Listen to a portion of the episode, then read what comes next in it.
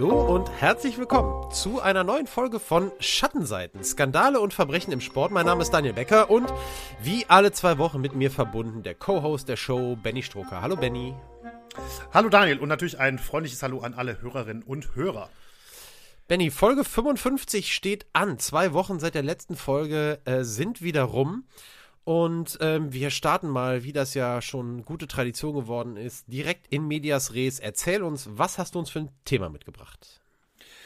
Ja, wir bewegen uns heute äh, mal wieder im Golf waren wir, wenn ich mich nicht täusche, das letzte Mal mit Tiger, letzte und erste das Mal, glaube ich. Erste ne? und letzte Mal bisher. Ja, so, so ist richtig.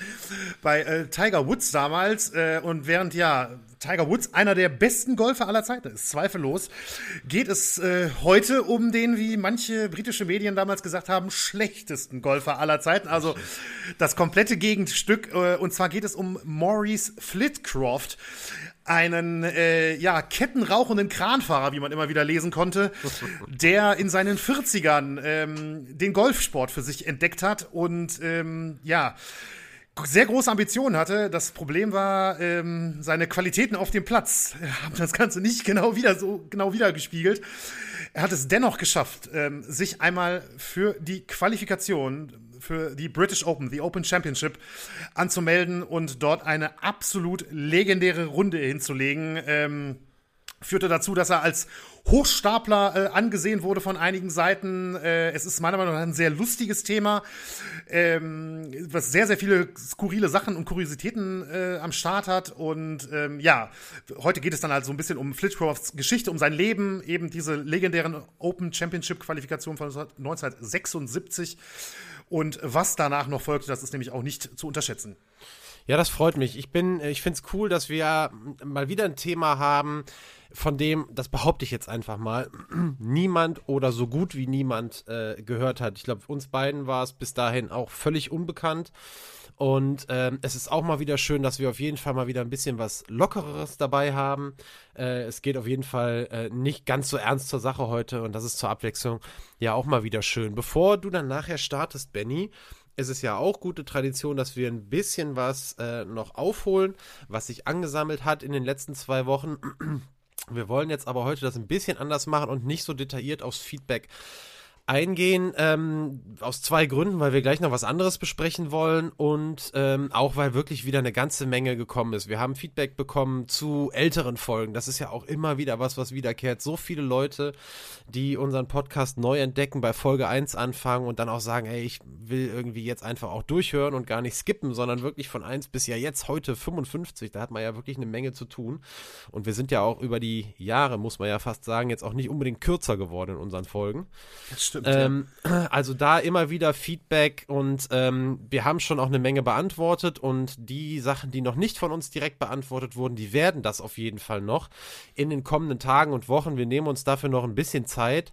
Äh, es gab eine Menge auch, äh, das fand ich auch cool, genauso wie du, glaube ich, Benny, ganz viele äh, Leute, die uns noch ihre Top-Filme geschickt haben und auch recht froh waren, als wir dann äh, die Top 3 der Hörer letztes Mal aufgelistet haben, dass ihre Favoriten eben teilweise auch mit dabei waren. Also eine ganze Menge schöne Sachen bekommen. Schreibt uns weiterhin über Instagram und natürlich weiterhin auch per Mail an äh, schattenseiten.podcast at gmail.com. Das ist das eine. Ähm, das andere, ach so, ja, das muss ich auch noch sagen. Es waren noch wieder eine Menge Themenvorschläge dabei. Wir mhm. können diesen Podcast bis zur Rente machen. Also das ja, steht jetzt schon fest. Wenn ich da kurz noch einspringen ja. darf, sorry, weil es wollte ich gerade eigentlich noch sagen, ist mir gerade durchgerutscht. Äh, auch Maurice Flitcroft ist ein Themenvorschlag. Da ein Dankeschön ja. an Julius, ähm, unter anderem ja mein Co-Host bei äh, Nachschlag, bei einem ja. Box-Podcast, den ich nebenbei noch mache. Und schöne der hatte Grüße. tatsächlich, ja genau, schöne Grüße. Und der hatte tatsächlich äh, mir zwischendurch mal, ist schon ein paar Monate her, ähm, mal eine Nachricht dazu geschickt und ich hatte dich dann ja angeschrieben. Du hattest mhm. davon auch noch nie gehört. Mir war das völlig unbekannt. Mhm. Und deswegen, ja, Dankeschön, weil das hätten wir wahrscheinlich sonst heute nicht gemacht. Ja.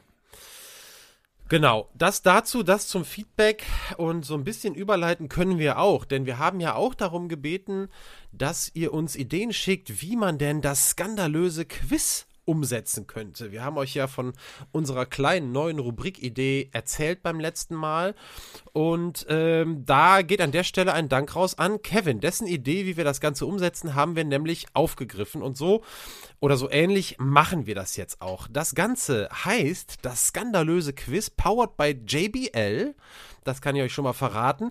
Ab heute Jetzt geht's mal zur Erklärung. Und in den kommenden vier Episoden, also insgesamt in fünf Episoden, starten wir ein kleines Quiz, das dank des Partners dieses Quizzes JBL gleichzeitig auch ein Gewinnspiel ist. Äh, dazu auch gleich noch mehr.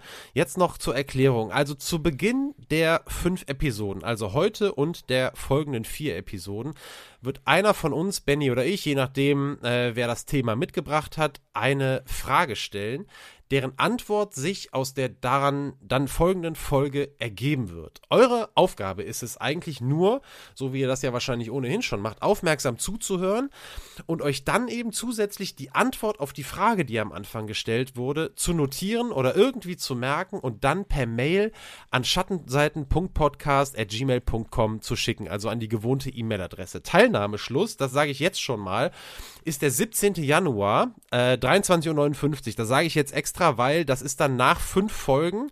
Die fünfte Folge erscheint dann an dem Sonntag, dem 15. und danach habt ihr noch zwei Tage Zeit, also bis zum 17. Januar.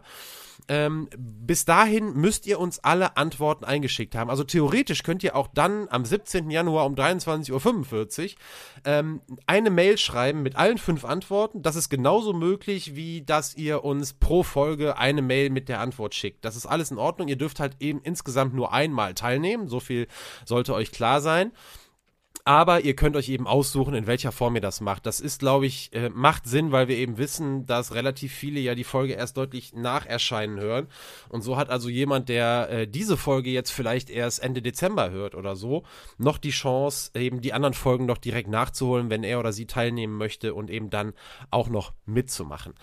Also das ist hoffentlich ähm, soweit klar. Die genauen Teilnahmebedingungen findet ihr auch nochmal in den Shownotes, wenn ihr das nochmal nachlesen wollt. Aber äh, ich denke, grob zusammengefasst ist es das und sollte so eigentlich auch klar sein. Noch zur Ermittlung des Gewinners und der Gewinnerin. Es wird am Ende die Person gewinnen mit den meisten richtigen Antworten nach fünf Folgen.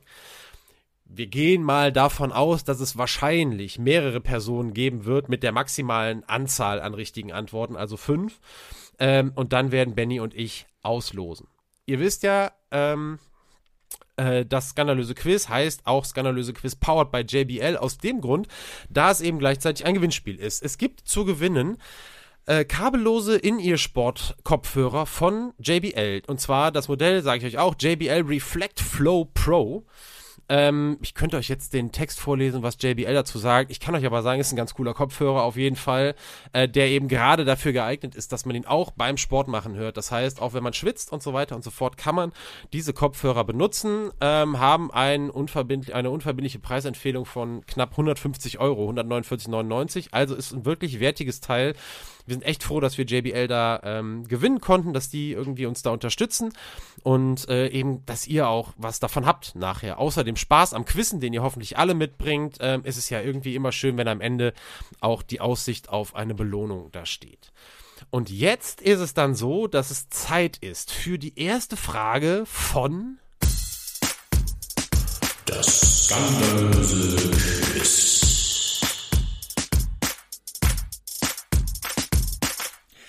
Genau, Daniel, vielen Dank. Ja, ähm, vielleicht noch kurz der Hinweis dazu. Es, wir haben, werden uns bewusst dafür entscheiden, dass es jetzt keine Fragen sind, wo man wirklich, sag ich mal, das absolute Mini-Detail oder so aus einer Folge ähm, am Start haben muss, sondern es wird ein bisschen einfacher, sage ich mal. Und deswegen ist die Frage für die heutige Folge, wie heißt der Golffunktionär, mit dem Maurice Flitcroft eine jahrelange Fehde führte?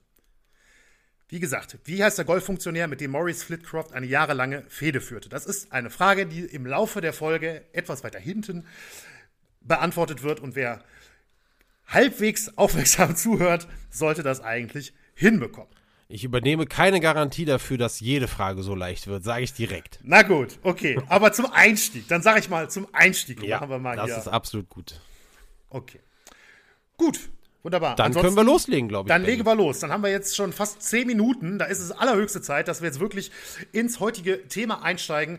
Und äh, wir beginnen erstmal biografisch mit Maurice Flitcroft, denn ja, da hat gesagt, wahrscheinlich haben die allermeisten oder vielleicht sogar jeder noch nie von der Geschichte und von ihm gehört. Deswegen ist es wichtig, dass wir natürlich auch ihn erstmal ein bisschen als Person vorstellen, auch wenn es, und das sage ich jetzt schon mal vorweg, dadurch jetzt erstmal ein paar Minuten lang nicht wirklich um Sport geht. Maurice Flitcroft wurde am 23. November 1929 als Maurice Gerald Flitcroft in Manchester in England geboren. Seine Eltern waren Olive und Herbert Flitcroft, zudem hatte Maurice noch vier Brüder. Sein Vater arbeitete als Busfahrer und die Familie lebte in Barrow in Furness, heißt der Ort Barrow in Furness, also mit zwei Bindestrichen dazwischen, im Nordwesten Englands. Und Barrow in Furness ist eine Hafenstadt direkt an der irischen See, etwa auf Höhe der Grenze zwischen Irland und Nordirland, wenn man da jetzt mal auf den Globus guckt, oder besser, ja, vielleicht besser mal bei Google Maps guckt, man muss den Ort ja auch finden, und ähm, rund 85 Kilometer Luftlinie von der Isle of Man entfernt.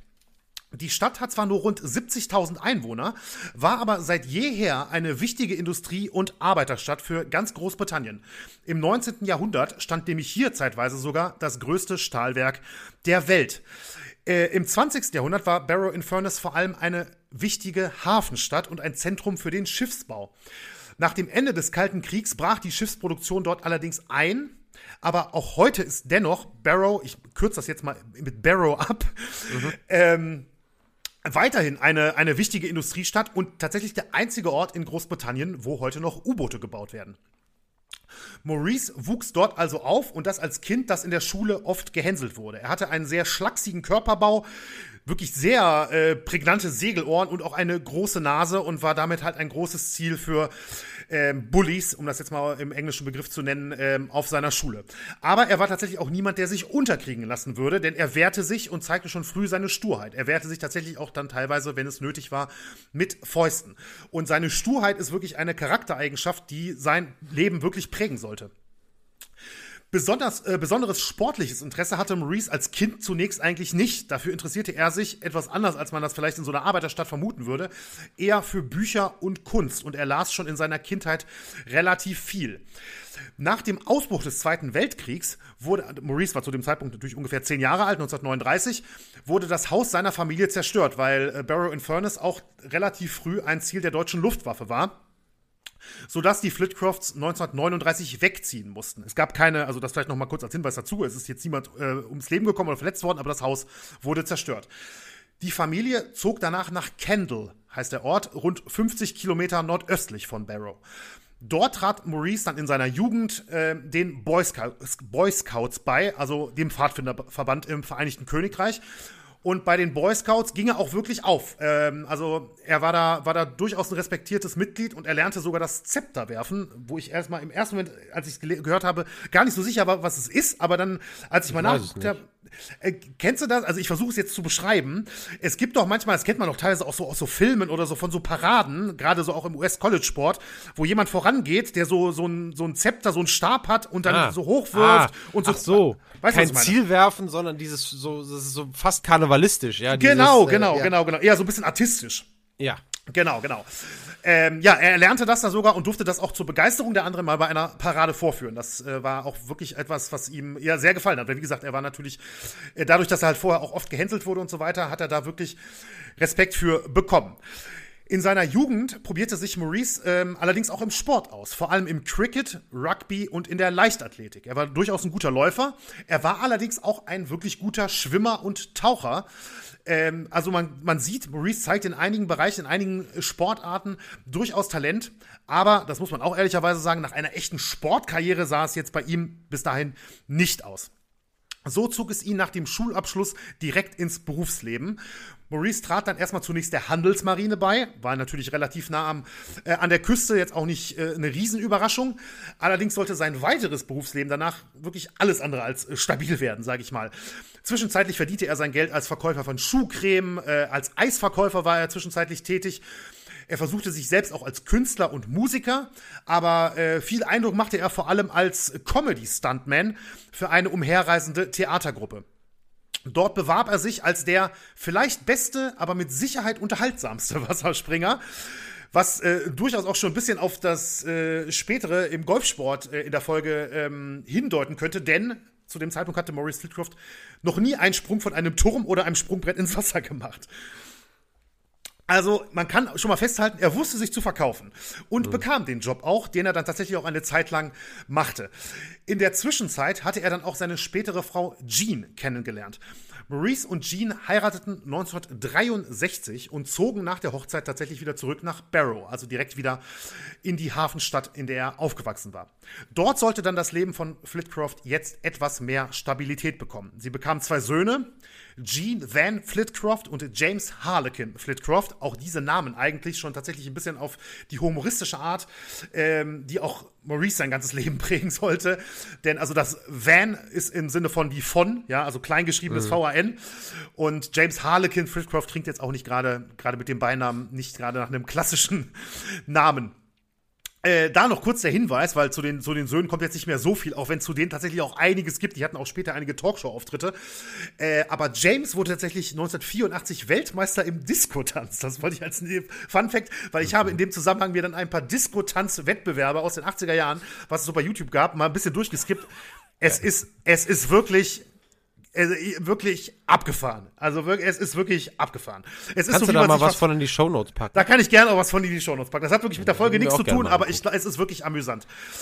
Ähm, so, Maurice begann selber dann allerdings im Hafen von Barrow zu arbeiten und bekam dort mit der Zeit einen Job als Kranführer. Und das machte er in der äh, sogenannten Vickers Armstrongs Werft. Vickers Armstrongs war tatsächlich einer der führenden Rüstungskonzerne in Großbritannien. Äh, also eine sehr, sehr große und äh, fürs ganze Land im Prinzip relevante Firma. Laut eigener Aussage war Flitcroft übrigens sogar der beste Kranführer im Hafen. Das kann ich natürlich nicht beurteilen und lässt sich auch schwer verifizieren. Aber was man wohl sagen kann, glaube ich relativ sicher, er hatte mit Sicherheit die schönste Kranführerkabine im Hafen. Denn äh, Flitcroft war sehr exzentrisch, das ist vielleicht jetzt in der ein oder anderen, in einem oder anderen Satz schon mal durchgekommen. Und das zeigt er eben auch in seiner Krankabine, was ich überragend eigentlich fand, denn er richtete sich diese Krankabine die ja, ich meine, wo sind wir da? Bestimmt bei 50, 60 Metern in der Höhe oder sowas äh, mhm. zwischenzeitlich wie eine kleine Wohnung ein. Denn ein bisschen Platz ist da ja schon. Er verkleidete nämlich die Decken, äh, die Decke und die Seiten mit Holzpaneelen und stellte sich sogar ein Bücherregal in die Kabine. Zwischenzeitlich hatte er tatsächlich sogar eine Hängematte in der Kabine hängen, aber als das fast zu einem tödlichen Sturz geführt hatte, baute er die dann zumindest wieder ab. Also wirklich, ähm, man ja, merkt. Wie groß ist denn so eine Kabine? Das sind doch nicht mehr als vier Quadratmeter, oder? Oder ist das also, größer?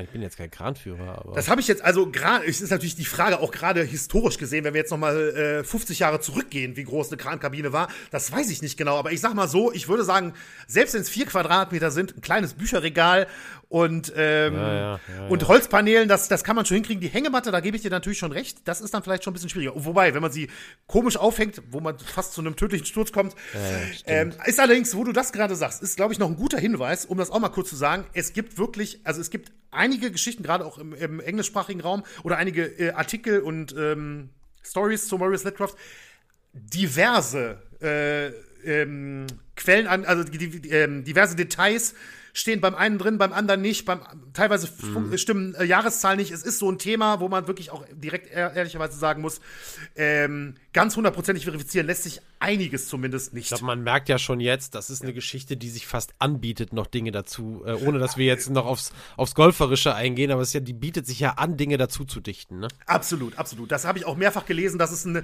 dass man auch, dass immer wieder mal genannt wurde äh, zu seinem Leben, kann man nicht wirklich sagen, welche Legenden da noch hinzugefügt worden sind und welche hm. nicht. Ich habe allerdings versucht, zumindest immer zwei oder drei respektable Quellen zu finden, sowas wie den Guardian in England, die BBC, ähm, den Telegram Telegraph oder sowas in der Richtung. Da seht ihr mal wieder, wie gewissenhaft wir hier arbeiten. Wir versuchen, wir versuchen es zumindest. Ähm, so, also wie gesagt, ich war gerade mit seiner Krankabine fertig äh, und ihr merkt schon jetzt so wirklich viel mit Sport hatte Flitcrofts Leben zu diesem Zeitpunkt wahrscheinlich nicht zu tun und habe ich auch nichts anderes hin, äh, keine anderen Hinweise darauf hin können. Also er hatte, glaube ich, nicht mehr wirklich viel mit Sport zu tun in seinen 30ern und dann ja auch schon frühen 40ern sind wir da schon, was das Alter angeht. Und, das muss man auch noch erwähnen, es ist ja auch wirklich, steht ja auch wirklich fast in jedem Artikel der Kettenraucher.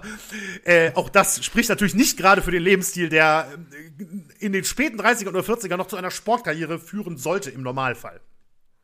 Aber das kann man auch sagen, eine Faszination übte Sport äh, auf Flitcroft weiterhin aus. Das auf jeden Fall. Zwischenzeitlich hatte, hatte er angeblich sogar überlegt, Kletterer zu werden.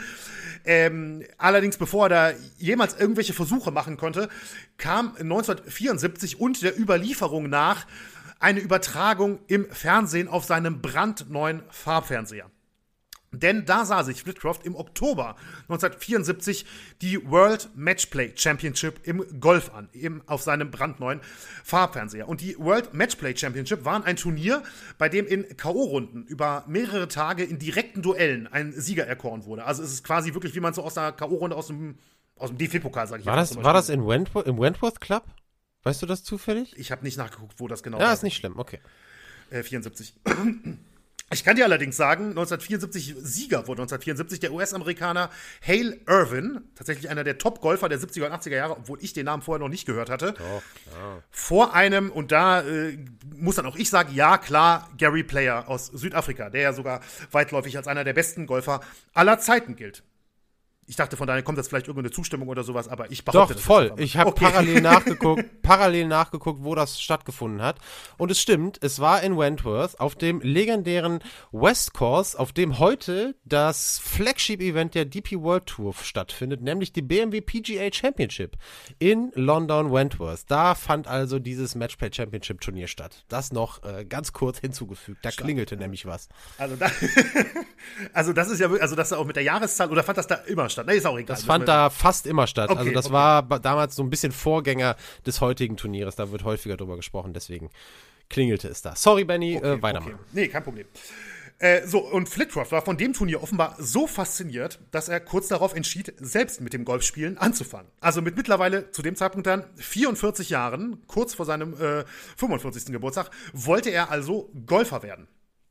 Und so tat Flitcroft das, was ja wahrscheinlich viele damals getan hätten, wenn sie eben die Idee gehabt hätten, mit dem Golfen anfangen zu wollen, egal wie alt sie sind.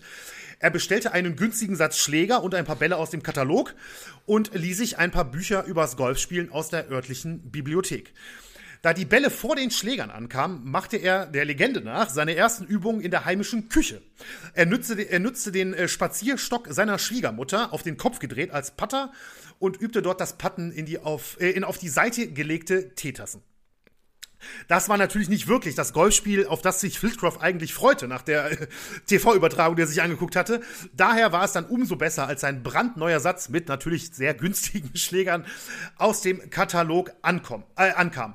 Und jetzt auch eben mit den Schlägern ausgerüstet, äh, ausgerüstet machte sich Flitcroft jetzt erstmal auf den Weg an den Strand in Barrow, um einmal ein paar Bälle zu schlagen. Das war auch im Prinzip zunächst sein Training, denn er hatte kein Geld für eine Mitgliedschaft in einem Golfclub und auch nicht für einen Trainer. Daher beschränkten sich seine Trainingsversuche weiterhin zunächst ähm, auf den Strand und ein paar Wiesen in der Gegend, die er, wie man öfters mal lese, traktiert hatte. Viel Zeit zum Trainieren hatte er aber nicht, denn äh, seine Golfleidenschaft begann im Herbst 1974 und da ist auch klar, klar, Herbst und Winter kommen, da ist es grundsätzlich für viele natürlich auch nicht so leicht zu trainieren und ganz ohne Club und so weiter ist es natürlich dann sowieso noch mal ein bisschen schwieriger. Das änderte sich dann allerdings 1975, denn da fand Maurice Flitcroft etwas mehr Zeit für das Training. Eine richtige Golfrunde spielte er aber weiterhin nicht und nahm auch keine Golfstunden.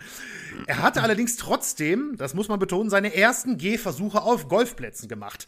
Allerdings nachts, denn dann schlich er sich häufig in die Golfclubs in seiner Gegend und machte im Dunkeln auf den Kursen ein paar Schläge. Laut eigener Aussage hatte er das tatsächlich auch ein paar Mal tagsüber probiert, aber er wurde natürlich regelmäßig erwischt und wieder rausgeschmissen, weil er sich irgendwo über die Zäune äh, kletterte, um irgendwo mal mitten auf einem, äh, bei einem Loch einfach mal plötzlich drauf loszuschlagen. Also, ich sag mal so, die Golflaufbahn von Maurice Flitcroft bis zu diesem Zeitpunkt würde ich mal so als nicht besonders vielversprechend bezeichnen. Aber obwohl Flitcroft wirklich keine guten Voraussetzungen hatte, hielt er an seinem Traum vom Golfspielen fest. Und er war sicher, wenn er nur weiter üben würde, dann würde er gut oder dann könnte er gut genug werden, um tatsächlich sogar mal bei einem größeren Turnier spielen zu können. Also er hatte wirklich richtig große Ambitionen entwickelt und zwar wirklich nicht als Scherz. Das möchte ich auch hier schon mal betonen, mhm. sondern ähm, er hat wirklich gedacht, wenn ich das weiter übe, das kann ja so schwer nicht sein, dann kann ich wirklich gut genug werden. Denn er wollte nicht einfach nur Golf spielen oder etwas Golf spielen, sondern er wollte eigentlich sogar mit den Stars Golf spielen, denen er im Fernsehen zugeschaut hatte. Und die Möglichkeit, das wirklich mal zu schaffen, die bestand zumindest ganz theoretisch. Denn das größte und wichtigste Golfturnier in Großbritannien sind die Open Championship. Und wie der Name schon sagt, theoretisch open, also offen für jeden. Mhm. Wie gesagt, zumindest theoretisch. Dazu gleich noch ein bisschen mehr.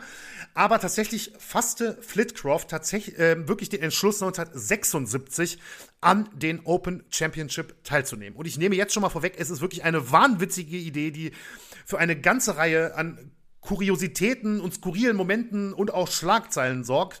Aber dazu, wie gesagt, gleich mehr. Denn vorher möchte ich, damit wir auch mal ein bisschen Sport in den Podcast kriegen, äh, kurz ein bisschen auf die Open Championship und ihre Geschichte eingehen, denn das ist, glaube ich, wirklich wichtig und auch durchaus ähm, erwähnenswert. Denn die Open Championship im Volksmund, oft auch British Open oder nur The Open bezeichnet, sind das älteste Golfturnier der Welt. Das Turnier gibt es bereits, bereits seit 1860 und es ist bis heute eines der pre prestigeträchtigsten der ganzen Welt. Und ich würde mal behaupten, das wichtigste jährlich ausgetragene Golfturnier in Europa. Daniel, kann man das so sagen? Äh, in Europa auf jeden Fall, da gibt es gar keine Zweifel. Ähm, es gibt eine Menge Leute, vorwiegend ehrlicherweise aus Europa, aber ja, die trotzdem die sagen, äh, es ist das wichtigste Golfturnier der Welt. Es oh, ist, also okay. du wirst ja sicherlich noch auf die, auf die Majors eingehen, sonst können wir gleich, kann ich gleich noch ein bisschen was dazu sagen. Mach, du kannst ruhig erstmal durch die Geschichte der Open führen, dann also mein, mein nächster, es passt sogar tatsächlich ganz gut, weil mein nächster Punkt wäre eben darauf angelehnt, dass die Open Championship gleichzeitig Teil der vier Majors sind. Im, also im Tennis würde man sagen Grand Slams, im Golf sagt man mhm. Majors. Und da gibt es eben das US Masters, die US Open, die Open Championship und die PGA Championship. Und drei der vier Majors finden eben in den USA statt und nur die äh, Open, die British Open in Europa. Aber ja, dann kann ich ja vielleicht genau ja. an der Stelle doch also was dazu sagen. Also ich glaube, wenn man versucht, ähm, äh, da gibt es tatsächlich Parallelen auch zum Tennis, kann man wirklich sagen. Also wenn man versucht, die Majors im Golf oder auch die Grand Slams ähm, im, im Tennis zu ranken, was ist jetzt das Wichtigste? Natürlich gibt es da jetzt kein, ist jetzt ist das total subjektiv. Aber im Golf ist es so, dass grundsätzlich dann rausfällt die PGA Championship. Äh, die gilt von den vier Majors als das am wenigsten prestigeträchtige. Mhm. Ähm, und dann gibt es wirklich, das sind halt eigene Vorlieben. Dann, dann gibt es von denen, die in den USA sitzen und sagen, die US Open sind die größten, weil sie eben auch, du hast ja eben erklärt schon mit den Open, eben auch ein offenes Turnier sind, für das sich theoretisch jeder qualifizieren kann. Und wenn man das eben als Maßstab nimmt, äh, zu sagen, das gehört für einen zum wichtigsten, zum größten Golfturnier der Welt dazu, dass sich theoretisch jeder dafür qualifizieren könnte. Äh, dann gibt es Leute, die sagen, äh, das ist das größte Turnier. Eigentlich ist es aber so, dass diese Diskussion immer nur zwischen zwei Turnieren geführt wird. Und das ist eben auf der einen Seite die Open Championship und auf der anderen Seite das Masters. Die sind eben die haben die Besonderheiten, die, äh, die, die Open Championship finden, ist das einzige Major-Turnier, wie du schon gesagt hast, das in Europa stattfindet. Immer in Großbritannien, wechselweise äh, auf den bekanntesten Golfplätzen eben in Großbritannien, ähm, oder im United Kingdom und alle fünf Jahre, das darf man nicht vergessen, alle fünf Jahre fester Termin, The Open Championship im äh, Linkskurs St. Andrews Links auf dem Old Course, dem bekanntesten äh, Golfplatz der Welt, Home of Golf auch genannt. Da äh, sitzt auch die RNA ähm, also die, die Regelhüter auf europäischer Seite. Und alle fünf Jahre findet dieses Turnier eben da statt und die anderen Jahre wird eben gewechselt.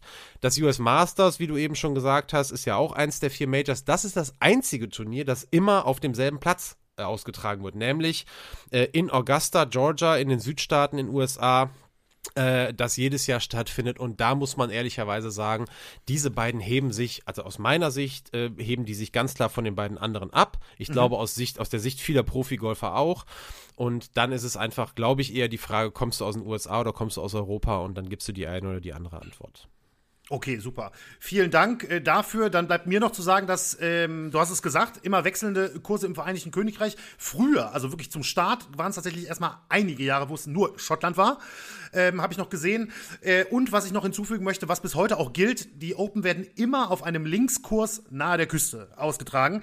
Vielleicht eine, ich weiß nicht, äh, ob du das so sp- spontan, kannst Ja, du vielleicht so eine grobe ja. Linkskursdefinition noch eben abgeben? Ja, also es ist nicht so ganz klar, wo dieser Begriff Linksgolf, äh, Linksgolf herkommt. Es gibt da so ein paar etymologische äh, Geschichten, wo das herkommen könnte. Eine davon ist, die, die, an die ich mich jetzt erinnere, dass es herkommt vom Linked to, also Linkskurs ist linked to the sea, also ist mit dem Meer verbunden. Und das ist tatsächlich also schon mal eine grundsätzliche Geschichte, äh, dass die meisten Linkskurse ähm, direkt am Meer liegen. So, es gibt äh, wirklich so, ich weiß gar nicht mehr, in, Inland und, und, und Seaside irgendwie, es gibt noch ein paar Unterscheidungen da. Auf jeden Fall, Punkt eins ist mal, die allermeisten Linkskurse liegen direkt an der Küste. Das ist mal das Erste. Dann zeichnen die sich eben dadurch aus, dass Linkskurse einen bestimmten Boden haben, auch eine bestimmte Bodenbeschaffenheit und eigentlich in die Natur eingebettet sind.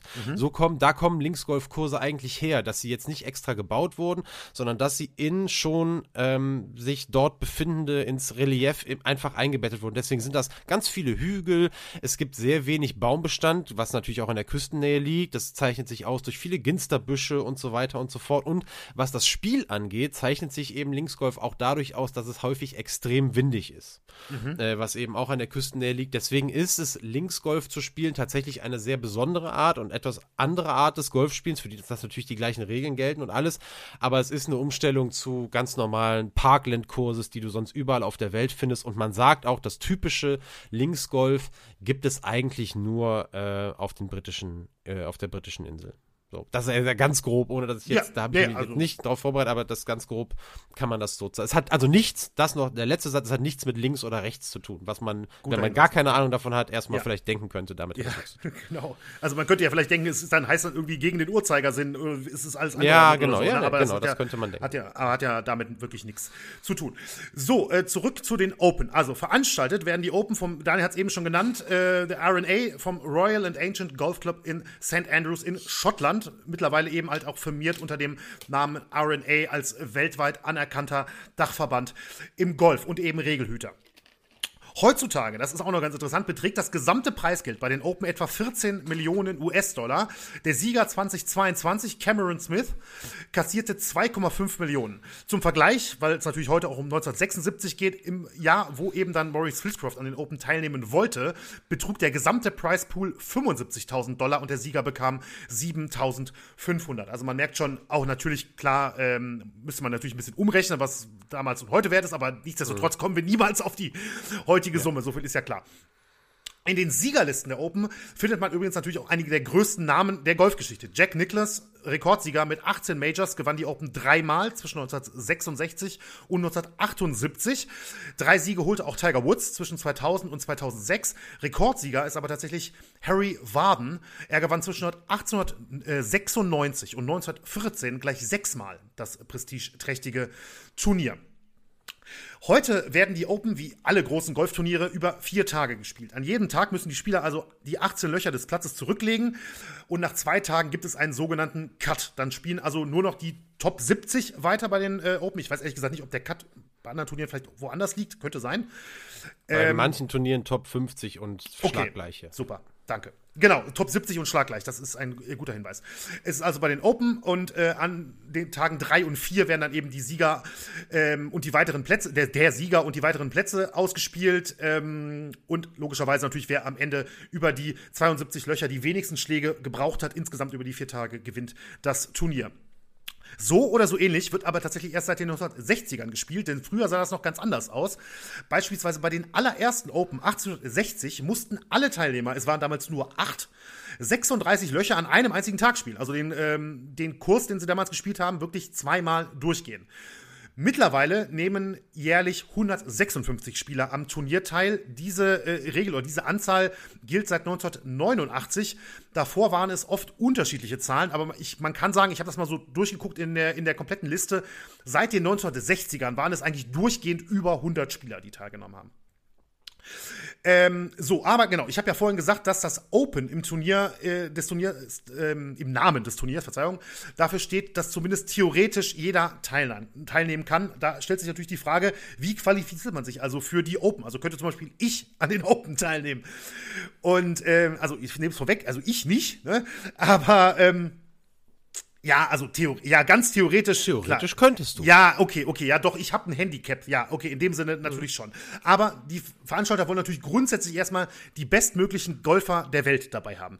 Daher quali qualifizieren sich heutzutage schon mal die Bestplatzierten der Weltrangliste und der jährlichen Tour. Dazu kommen Sieger aus der Vergangenheit, die unter 60 sind. Das ist da, ähm, glaube ich, eine Einschränkung im Vergleich zum Beispiel beim Masters, wo meiner Meinung nach, glaube ich, die dürfen, egal wie alt sie sind. Genau, ja. genau. Ähm, und auch Spieler, die kürzlich einen Major gewonnen haben. Leider ähm, habe ich nicht, äh, nicht auf Anhieb gefunden, was kürzlich in dem Zusammenhang bedeuten soll. Also ich müsste jetzt, äh, also es sind entweder, also es sind, müssten fünf Jahre sein. Wer einen Major okay. gewinnt, hat für fünf Jahre lang Startrecht bei allen Majors. Wunderbar wusste ich, Daniel, da war mir schon klar, dass ich bei der Recherche, wo es dann ganz explizit ums Golf geht, auch ein bisschen kürzer treten kann, teilweise, weil ich natürlich den Experten an meiner Seite sitzen habe. so, ähm, es gibt da noch ein paar weitere äh, Kriterien, aber äh, es gibt eben auch regionale Qualifikationsturniere und sogar eine ganze Serie an Qualifikationsturnieren. Und dort können sich tatsächlich auch Amateurspieler qualifizieren. Natürlich in den meisten Fällen sehr gute Amateurspieler. Das ist natürlich eine Einschränkung, die dann im Laufe des Spiels automatisch kommt. Oder oder eben auch Profis, die äh, mhm. über die anderen Kriterien keinen Startplatz ergattert haben. Das heißt, es könnte, also es ist dann durchaus möglich, dass bei diesen Qualifikationsturnieren Amateure und Profis zusammenspielen. Natürlich beim Hauptturnier dann auch, wenn sich Amateurspieler qualifizieren sollten. Aber ähm, dass wirklich jemand, äh, ja, Amateurspieler da jetzt versucht, seine Chance zu bekommen, äh, wenn er eben ein Handicap hat und ähm, in einem Golfclub ist, das ist jetzt ist überhaupt nichts komisches. Also das ist eben ja. bei diesen Turnieren auch durch den Namen das Open auch schon gegeben. Vielleicht dann nochmal der Hinweis, auch ähm, ne, das Open steht da jetzt nicht dafür, dass es irgendwie oft, dass sie nicht in der Halle spielen oder so. Ne? Das könnte man ja vielleicht denken, wenn man gar keine Ahnung irgendwie oder nichts mit Golf zu tun hat. Sondern daher kommt das dann wirklich. Man kann sich also, kurz gesagt, man kann sich die Teilnahme auch erspielen, wenn man eben gut genug ist. Qualifikationsturniere werden übrigens schon seit über 100 Jahren auch als Möglichkeit genutzt, um bei den Open anzutreten. Und das war eben auch 1976 der Fall. Und das bringt uns damit jetzt auch wieder zurück zu Maurice Flitcroft. Denn der hatte, wie gesagt, den Entschluss gefasst, an den Open Championship 1976 teilzunehmen. Aber wie sollte er das schaffen? Schließlich hatte er noch nie eine Trainerstunde, geschweige denn schon mal eine richtige Golfrunde oder gar ein Turnier gespielt. Er hat ja noch nie auch nur mal 18 Loch hobbymäßig gespielt. Also, kommen wir jetzt zu der, ja, zu der Anmeldung für die Open Championship, so nenne ich es jetzt mal, Überbegriff für die, für die nächste, fürs nächste Kapitel, sage ich mal. Wir haben also 1976 und mit Maurice Flitcroft einen zwar sehr ambitionierten, aber sage ich jetzt mal auch sehr schlechten Golfer, der eben nun den Entschluss gefasst hat, bei einem der wichtigsten Golfturniere der Welt anzutreten. Das klingt schon so absurd eigentlich, aber es ist tatsächlich so. Flitcroft versucht also erstmal herauszufinden, wie er denn überhaupt an dem Turnier teilnehmen kann. Und er hat Glück, in einem seiner Golfbücher äh, findet er ein Formular, mit dem man sich als Amateur für ein Qualifikationsturnier für die Open Championship anmelden konnte. Das Problem, auf dem zugehörigen Antrag waren zwei Felder, die Flitcroft nicht ausfüllen konnte. Denn die Open stehen zwar theoretisch jedem offen, ich habe es gerade versucht zu erklären, aber man benötigt eben als Amateur eine Mitgliedschaft in einem Golfclub und ein offizielles Handicap. Flitcroft war aber noch nie Mitglied in einem Golfclub und hatte dementsprechend auch kein Handicap. Manche Quellen sagen sogar, dass er gar nicht wusste, was ein Handicap überhaupt ist. Ich weiß nicht, ob das wirklich stimmen kann, weil er ja Golfbücher gelesen hat, aber nichtsdestotrotz. Aber das bringt mich jetzt zum nächsten äh, Punkt, wo Daniel einsteigen kann, denn damit auch unseren Hörern und Hörern nicht passieren kann, eben nicht zu wissen, was ein Handicap überhaupt ist, erklärt Daniel jetzt einmal kurz, äh, denn ich glaube, das ist ein Begriff, den vielleicht die meisten schon mal gehört haben, auch irgendwie im Zusammenhang mit mhm. Golf, aber wirklich ein Verständnis dafür ähm, hat wahrscheinlich, behaupte ich jetzt einfach mal, wahrscheinlich nicht jeder. Deswegen, Daniel, vielleicht kannst du das mal kurz erläutern. Äh, ja, ich versuche mich so kurz wie möglich zu halten, um es also in einem Satz vielleicht sogar zu sagen, das Handicap im Golf ist die äh, der Versuch der Einschätzung der Spielstärke. So kann man es vielleicht mal ganz kurz und knapp zusammenfassen. Ähm, ein bisschen ausholen macht aber, glaube ich, Sinn, ähm, denn das Handicap-System, das ist, ist, ist ein hervorragendes System, sage ich jetzt auch einfach mal so. Und es ist wirklich ähm, ja, ein Unikat. Also mir ist zumindest keine andere Sportart bekannt, in der es sowas ähnliches gibt. Ähm, ich hoffe, ich vergesse jetzt nichts, aber äh, wenn es so ist, ist es auch nicht so schlimm es geht darum, äh, eigentlich, oder warum, man fragt sich ja, warum ähm, gibt es ein Handicap überhaupt? Warum schafft man so ein System an oder legt sich das zurecht? Und das macht man eben gerade im Amateurbereich, um Spieler unterschiedlicher Spielstärken in einem vergleichbaren Wettspiel gegeneinander antreten zu lassen. Mhm. Das ist im Prinzip der Grund des Ganzen. Also es ist ja so, ähm, wenn wir jetzt mal, keine Ahnung, im, ins Boxen gehen ähm, und wir haben einen Schwergewichtsweltmeister und einen Amateur im Federgewicht, äh, das so einen Kampf würde man nicht sehen, weil eben die Spielstärke da auch gar nicht auf ein Level gebracht werden kann. Im Golf ist das aber möglich. Im Golf ist es möglich zu sagen, ein Handicap, äh, ein Spieler mit einem Handicap 54, das ist das höchste Handicap, das es gibt. Ähm, da, der könnte gegen einen Profi, die traditionell mit Handicap 0 antreten, in einem Matchplay gewinnen. Aus dem einfachen Grund, weil er, und das ist jetzt wirklich ganz, ganz grob gesagt, aber fürs Verständnis reicht es aus, weil er 54 Schläge mehr auf dem Golf, auf der Golfrunde brauchen darf als der Profi. Mhm. Das ist im Prinzip die Grundidee. Der Handicap-Spieler 54 darf 54 Schläge mehr in einer Runde gebrauchen, wie der Profi 0, äh, damit der Vergleich, damit die beiden auf pari pari rauskommen es gibt natürlich Unterschiede. Die, die, das Handicap äh, wird im Deutschen auch als Stammvorgabe bezeichnet und je nachdem, wie schwierig der Platz ist, haben die eigenes, werden die eigens geratet und dann wird die Stammvorgabe zur Spielvorgabe, die vom tatsächlichen Handicap eben abweichen kann. Wenn ein Platz leicht ist und ich habe eigentlich Stammvorgabe 54, aber der Platz ist leicht, dann darf ich nur 48 Schläge beispielsweise vorhaben, um mein persönliches Handicap zu spielen. Ich verbessere mein Handicap eben, wenn ich weniger, angenommen ich bin Handicap 54 Spieler, wenn ich weniger Schläge als 54 54 brauche, also weniger als 54 mehr, äh, dann verbessere ich mich und wenn ich mehr brauche, dann verschlechtere ich mich. Also das geht jetzt bei 54 nicht, aber bei allen anderen mhm. geht das. Wie gesagt, ich möchte mal betonen, das ist jetzt sehr, sehr grob. Das ist eine sehr komplexe Rechnung. Wie wird nachher äh, überhaupt das Handicap berechnet? Das ist auch nicht ein Schlag, der wirklich dann äh, den du mehr brauchst, der nachher auch sich als ein Schlag oder eine volle Zahl in deinem Handicap ähm, niederschlägt. Da geht es dann um, um, um, um, Punkte oder um Dezimalstellen und so weiter und so fort. Ist alles nicht so wichtig. Die Idee des Handicaps ist A, die Einschätzung der Spielstärke und B, die Vergleichbarkeit unterschiedlich spielstarker Spieler untereinander. Das ist die Grundidee vom Handicap. Ich hoffe, das äh, kam jetzt einigermaßen rüber.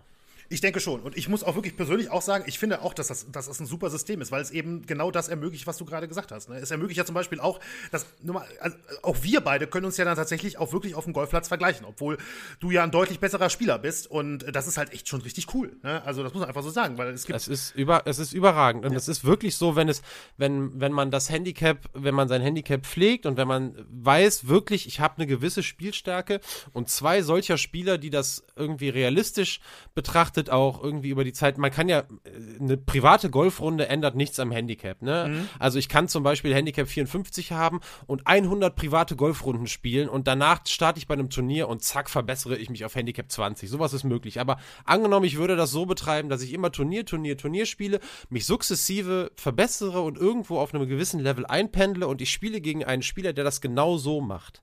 Dann kann der Spieler mit einem Handicap, der dann vielleicht 30 hat, gegen einen Spieler, der Handicap 10 hat, wenn die das wirklich ernsthaft betrieben haben und es wirklich eine gute Statistik dazu gibt, dann mhm. weiß man, wenn diese beiden Spieler aufeinandertreffen, nicht wer gewinnt, weil eben diese Ausgeglichenheit herrscht. Ne, weil ja. man eben dann die, die Schläge hochrechnen kann und es ist wirklich ein offenes Spiel und das äh, gibt es in keiner anderen Sportart. Also nee, ich, jeder ich kann keine, sich ja. mit jedem messen und das ist äh, von der Grundidee her überragend. Absolut. Aber wie gesagt, und das ist ja auch ähm, heutzutage, auch in Deutschland zum Beispiel nicht anders, ähm, jein. Also es gibt natürlich, es gibt natürlich schon Ausnahmen, aber grundsätzlich braucht man für ein Handicap eben auch eine Golfmitgliedschaft. Ne? Ähm, ja, also es gibt stimmt. ja dann noch den Verband Clubfreier Golfer, glaube ich, wieder, oder VGF oder wie der ja, heißt. Ja, VCG. V mhm. ich komme nicht auf VGF, VCG. Ja, genau. Äh, aber in den allermeisten Fällen ähm, braucht man eben eine Clubmitgliedschaft. Und das führt uns eben dann auch zurück zu Maurice Flitcroft, der eben keine Clubmitgliedschaft hatte und entsprechend also auch kein Handicap hatte. Also natürlich die Frage, wie sollte er sich also anmelden äh, bei den Open Championship? Und die Idee lag tatsächlich auf der Hand, denn rund zehn Jahre zuvor hatte es schon mal jemand geschafft mit den ähnlichen Voraussetzungen. Und das wusste Flitcroft. Denn inspiriert wurde er tatsächlich vom US-Amerikaner, von einem US-Amerikaner namens Walter Denecki oder Denetsky. Ich bin mir nicht sicher, wie man es ausspricht, mit CK hinten. Ähm, Denetsky war Postbeamter in Milwaukee und der hatte in den 1960er Jahren eines Tages entschieden, ein Golfprofi zu werden. In den USA verlangte der Verband damals aber einen Beweis, dass er wirklich gut spielen konnte. Also er konnte sich nicht einfach Golfprofi nennen, sondern er hätte das nachweisen müssen. Und Denetsky war natürlich kein guter, sondern nur ein Hobbygolfer und konnte eben diesen nötigen Beweis nicht erbringen. Also meldete er sich auf Versuch einfach 1965 bei den Open Championship in Großbritannien an und behauptete einfach, ein Profi aus den USA zu sein. Und er versicherte dem Royal Ancient Golf Club St. Andrews, dass er Profispieler sei und das reichte damals tatsächlich aus. Denn ist ja jetzt auch klar, Internet, Google oder weiß ich nicht was, um mal Namen nachzuschlagen, gab es ja logischerweise noch nicht. Und es wurde offensichtlich auch nicht wirklich genau hingesehen. Er bekam also einen Startplatz bei einem Qualifikationsturnier. Und Denetsky packte äh, Ersparnisse zusammen und flog nach England. Und die Qualifikation fand dann in der Nähe von Liverpool statt, 1965. Und er spielte dort zwei Tage lang ein Qualifikationsturnier für die Open Championship. Am ersten Tag spielte Denetsky eine 108 und stellte damit bereits einen Negativrekord für die schlechteste Golfrunde aller Zeiten bei den Open auf. Am zweiten Tag brach er dann seinen eigenen Rekord sogar noch mit einer 113. Er schlug also an zwei Tagen 221 und das waren 81 Schläge über Paar, wie man im Golf sagen würde. Und da würde ich dann doch nochmal Daniel vielleicht um eine weitere kurze Regelkunde bzw. Erklärung bitten, wenn man eben so sagt 81 Schläge über Paar etc. Ob du vielleicht da so ein bisschen vielleicht auch nochmal für die, die wirklich nicht viel mit Golf zu tun haben, grob erklären könntest, was das denn überhaupt bedeutet. Ähm, ja, PAR, diese Abkürzung PAR steht für Professional Average Result. Das heißt, ähm, das ist das Resultat, was im Durchschnitt ein Profi auf einem Loch spielen würde. Also daher kommt das. Das ist jetzt alles ein bisschen viel zu äh, einfach. Äh, einfacher ist es oder besser ist es erklärt dadurch, dass ähm, also es gibt erstmal Paar auf einem Platz. Ein Platz, in der Regel sind Plätze, große Golfplätze, so Paar 70, 71 oder Paar 72. Äh, und dann wird es eben unterteilt. Jeder Golfloch, äh, jeder Golfplatz hat unterschiedliche Löcher. Und zwar ist es eine Aufteilung zwischen Paar 3 Löchern, Paar 4 Löchern und Paar 5 Löchern. Die alle zusammengezählt, wenn du 18 Loch hast und dann Paar 3 plus Paar 4 plus Paar 5, dann kommt wieder Paar 3 und so weiter. Dann kommst du am Ende raus bei Paar 72. Warum gibt es Paar 3, Paar 4, Paar 5? Das bemisst sich rein an der Länge des Loches.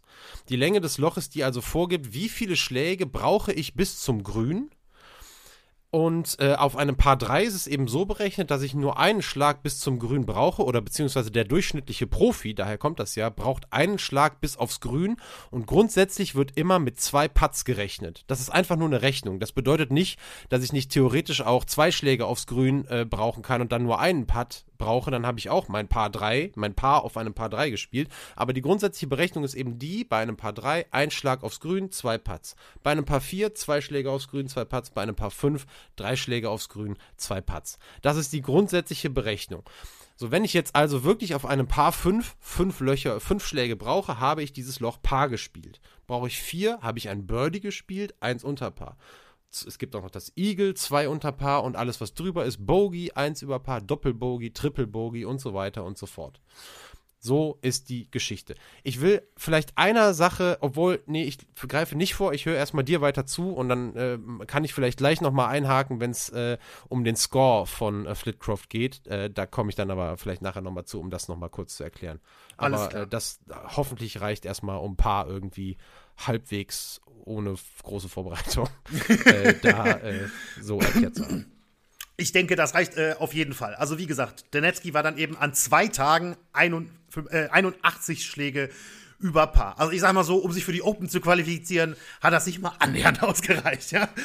So, Flitcroft hatte eben von dieser Geschichte gehört und gelesen und gedacht, na, dann kann ich es ja auch probieren, mich einfach als Profi anzumelden. Und gesagt, getan, Flitcroft füllte eine, aus, äh, eine, äh, Anmeldung aus, meldete sich als Profi ohne Clubzugehörigkeit an und ließ sich die Startgebühr von damals 30 Pfund bei seiner Frau Jean.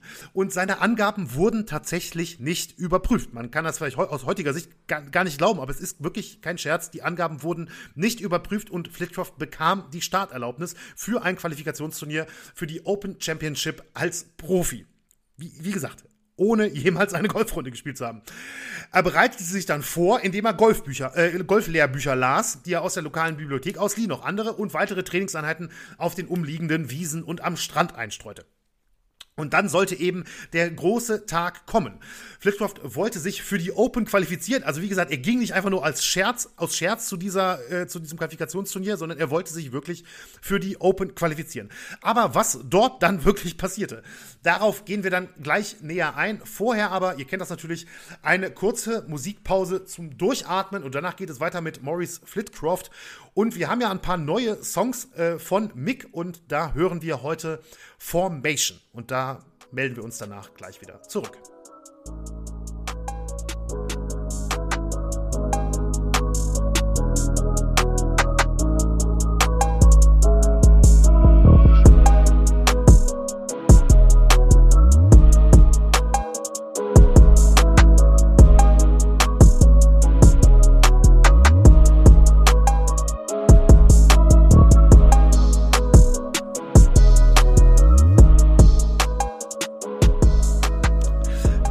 Sind wir wieder und das war Formation von Mick und wir kommen jetzt wieder zurück zu Maurice Flitcroft und eben Maurice Flitcroft bei den Open Championship.